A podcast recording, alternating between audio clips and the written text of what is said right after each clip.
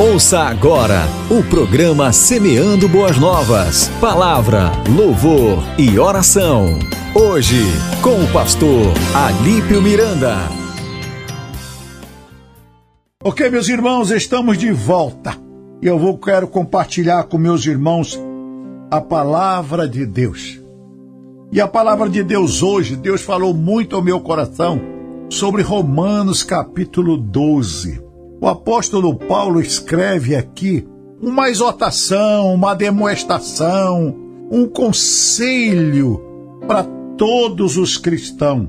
E eu achei muito interessante é, as palavras, cada palavra que o apóstolo Paulo fala, a humildade, a fidelidade no uso das, dos seus dons é, espirituais, como ele se dirige à igreja, aos cristãos e, e ensina a melhor maneira que tem para nós servirmos a Deus é, de uma maneira mais leve, sem precisar ser escravizado por nada. Ele inicia o capítulo 12 de Romanos dizendo: Rogo, pois, irmãos, pela compaixão de Deus, que apresentai os vossos corpos em sacrifício vivo, santo e agradável a Deus, que é o vosso culto racional. Que palavra maravilhosa é esta? A intercessão, ele roga, como se ele estivesse orando, fazendo um pedido, uma intercessão a cada um dos irmãos e hoje a nós, que apresentamos os nossos corpos em sacrifício vivo e agradável a Deus, que é o vosso culto racional. E quando eu olho para esta palavra e eu analiso na lógica de hoje, a gente vê uma diferença muito grande entre os cristãos e entre aqueles que dizem que são cristãos e aqueles que dizem que temem a Deus e aqueles que dizem não, eu faço a minha oração, eu creio em Deus. Mas aqui está, em primeiro lugar, é o culto racional, o que sai de dentro de nós, a prioridade a Deus, direcionamento a Deus, Deus em primeiro lugar. Sabe por quê? A gente ouve muitas pessoas dizendo: eu vou assistir o culto, ah, eu vou ao culto, e eu não entendo o que é isso diante desta palavra, porque aqui a palavra diz que eu tenho que apresentar. É eu, eu vou ao templo prestar o meu culto. Eu não vou ao templo assistir culto, eu não vou ao templo ao culto, não. Eu vou prestar o meu culto a Deus. E a Bíblia diz que um tem profecia, outro tem cântico, outro tem salmo, não é verdade? Outro tem louvor. Isto é o culto que nós vamos apresentar a Deus. E quando nós sacrificamos os nossos corpos com jejum, com oração, então nós estamos colocando o nosso corpo em sacrifício a Deus. Mas aqui diz que agrade a Deus. E eu posso perguntar para mim mesmo, Alípio, será que verdadeiramente o teu culto que tu estás oferecendo, o modo como tu estás oferecendo, a fórmula como tu estás oferecendo, o jeito como tu estás oferecendo, isto agrada a Deus? Deus está recebendo ou é apenas um sacrifício de tolo? Porque o que é para Deus está dizendo, santo, tem que ser o nosso culto santificado. E para ser santificado, tem que estar a presença. Nós temos que sentir a presença maravilhosa do nosso Deus, a presença maravilhosa do Espírito Santo, a presença maravilhosa do Senhor Jesus Cristo, uma trindade, recebendo o meu culto, por simples que seja a minha oração, o meu louvor, a leitura da palavra, a minha intercessão, a bênção que eu ministrar sobre a minha família, meu filho, sobre o meu pastor, sobre a minha igreja, sobre o meu povo, sobre o governo do Estado, o presidente da República, as autoridades constituídas, isto tem que ser agradável. Por quê? Porque eu tenho que estar com o coração puro eu não posso dobrar meu joelho para amaldiçoar. Eu não posso dobrar meu joelho para desejar mal a ninguém. Eu não posso dobrar meu joelho para fazer oração contrária. Eu não posso dobrar meu joelho revoltado com o pastor, revoltado com a igreja, revoltado com o irmão. Não! O meu sacrifício tem que ser santo. Aleluia! Bendito o nome do Senhor nosso Deus. Sabe por quê? Porque o salmista pergunta: Senhor, quem habitará no teu santo lugar? Ou quem entrará na tua santa presença? O limpo de mão e puro de coração, que não entrega a sua alma à vaidade e nem jura dolosamente. Este obterá do Senhor a bênção e a bênção da sua salvação. Assim que tem que ser o nosso culto racional, o nosso culto a Deus. E aí, o nosso dia está abençoado, a nossa família está abençoada, nossos amigos estão abençoados, nossos filhos estão abençoados, o nosso trabalho é abençoado, a empresa que nos paga o pão é abençoada. Sabe por quê? Porque nós prestamos, em primeiro lugar, um culto a Deus. Segundo lugar do que o apóstolo Paulo fala, ele diz: E não vos conformei com este mundo. Sabe por quê, amados irmãos? O mundo, ele não tem nada que nos interesse. O mundo não tem nada que venha nos atrair. O mundo não tem esperança para nós. O mundo não tem nada que nos garanta a salvação. Só o mundo espiritual, só Jesus Cristo é que nos garante isso. O mundo tem para nós o quê? Perdição, sofrimento, angústia, dor, tristeza, malicência. É o que o mundo tem para oferecer a quem o serve. Sabe por quê? Porque o mundo não tem misericórdia de ninguém. Não nos conformamos, irmão. Vamos manter nossas armas pronta, armas espirituais que o Senhor entregou na mão da igreja, como a oração, como o culto doméstico, como a escola bíblica dominical, chegar de manhã no horário matutino, se levantar e dar para oferecer o culto, porque nós terminamos dez e meia o culto da manhã, a escola dominical e o culto da família. Dá, ninguém morre se não tomar café todo mundo aguenta. E aí vamos ao templo oferecer um culto racional, com jejum, com a oração, celebrando, adorando, aprendendo a palavra. Isto agrada a Deus e abala o inferno, porque são armas que eles não compreendem, não entendem, porque é da igreja. E eu e você somos a igreja. Infelizmente, Ainda temos pessoas no nosso meio, ainda temos líderes que não atentaram para isso. E estou conformado.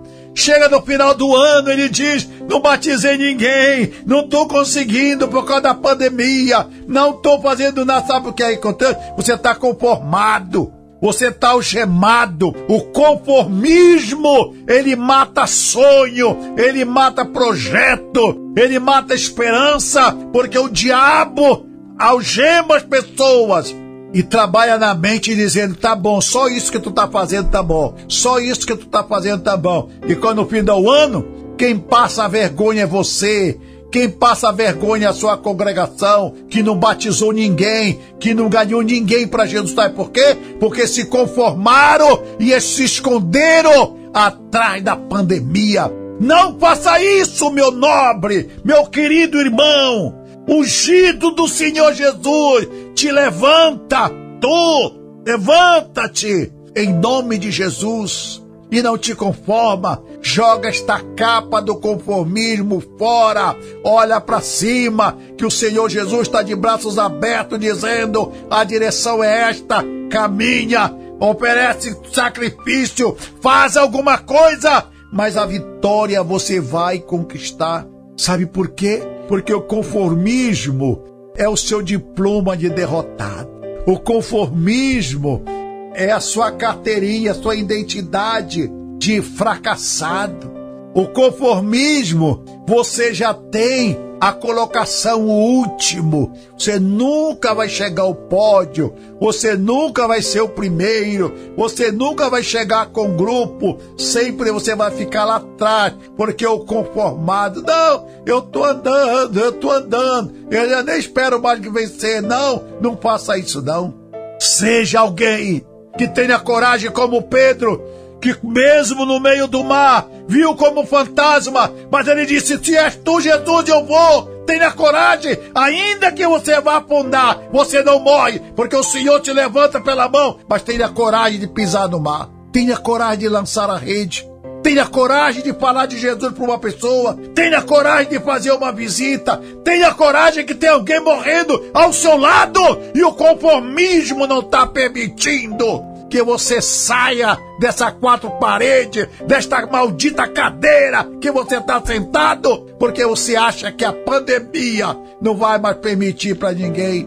Não aceite isso não. Você é um homem de Deus, você foi chamado, você é uma mulher de Deus, você tem um grupo de filhos de Deus sob sua responsabilidade que o Senhor chamou para vencer, para conquistar, para ir para frente, para guerrear. Coloque as suas armas pronto. Azeite as suas armas, apie suas armas da oração, do jejum, do culto doméstico, do sacrifício a Deus.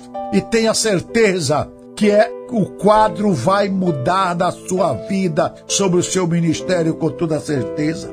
Sabe por quê? Porque olha o que o apóstolo Paulo, ele diz: procura, procura pelo teu próprio entendimento. Não espera que o mundo venha te falar, não espera que o jornal vai anunciar, não espera que tu vai ver na televisão, não. Procura pelo teu próprio entendimento através de quem? Do Espírito Santo. Ele vai te fazer lembrar, ele vai colocar no seu coração ele vai te ensinar como é, ele vai te ensinar estratégia, ele vai falar com você a maneira melhor. Procura pelo teu próprio entendimento, não é o entendimento do irmão, não é o entendimento do amigo, não é o entendimento que você ouviu de outro. Procura pelo teu próprio. Deus te deu sabedoria. Deus me deu sabedoria. Nós temos o Espírito Santo. Ele habita em nós, ele nos conduz, ele nos leva, ele faz através de nós o que ele quer quando nós estamos na presença dele. Então procura, que tu vai descobrir. Ainda não descobriste? Tu vai descobrir sim, com toda certeza. O Espírito Santo vai te mostrar qual seja a boa, agradável e perfeita vontade de Deus. Muito, isto é muito importante, o apóstolo Paulo escrevendo para nós, dizendo: Alípio, procura pelo teu próprio entendimento tu estás velho, mas tu tá lúcido, tua mente está nova. Então deixa, procura, começa a pensar, começa a meditar, começa a buscar em Deus e a luz do Espírito vai ser revelada sobre ti e tu vai entender qual é a vontade de Deus. Podemos mencionar milhares de vontade de Deus para cada um de nós. Primeira vontade de Deus é ser que nós sejamos um semeador de semente de vida. Sabe por quê? Ah, pastor, mas está tão difícil. Eu quero te dar um recado. A Bíblia diz que aquele que semeia chorando, anda chorando, caminha chorando, ele volta. Ele só vai. Na volta ele vem sorrindo. Na volta ele vem com a produção da sua semente. Na volta ele vem com resultado. Ei, amigo, Quer melhor mensagem do que esta?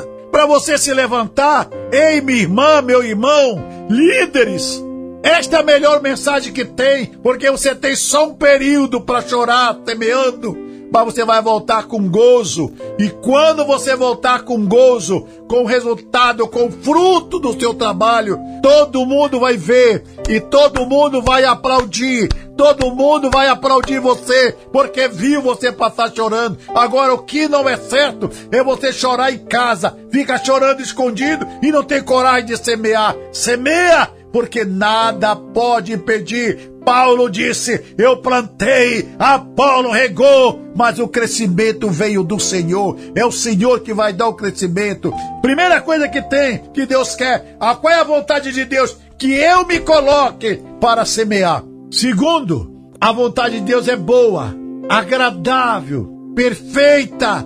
É isto que Deus quer que nós façamos. Descobrir o mistério da vontade de Deus e Deus tem o melhor para mim. Deus tem o melhor para você. Ei, Deus tem um rebanho tão grande que tu não conhece. Deus tem algo tão grande para você que você ainda não viu.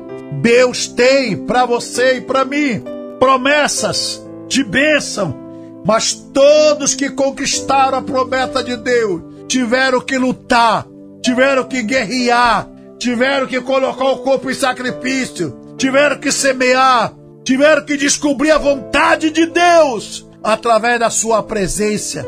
E é isto que eu quero neste programa, nesta manhã de quarta-feira, despertar você que Deus tem algo hoje para você. Hoje a água passa embaixo da tua ponte. Hoje vai jorrar a torneira na tua casa. Hoje Deus tem algo para ti. Te levanta, te levanta. Não deixa a água passar sem você regar a semente da palavra de Deus. Que Deus te abençoe que Deus faça desta quarta-feira resplandecer o seu rosto sobre você, sobre mim, sobre cada um de nós e nos dê a paz. Pai Celestial, obrigado, meu Deus, porque eu ministrei a tua palavra a milhares de pessoas, Senhor, que estão sentados sem saber o que fazer, mas eu tenho certeza que você é impactada, porque vão descobrir qual é a tua vontade. E a tua vontade, Senhor, é realizar sonhos na vida de cada um, em nome de Jesus. Você ouviu Semeando Boas Novas. Palavra, louvor e oração.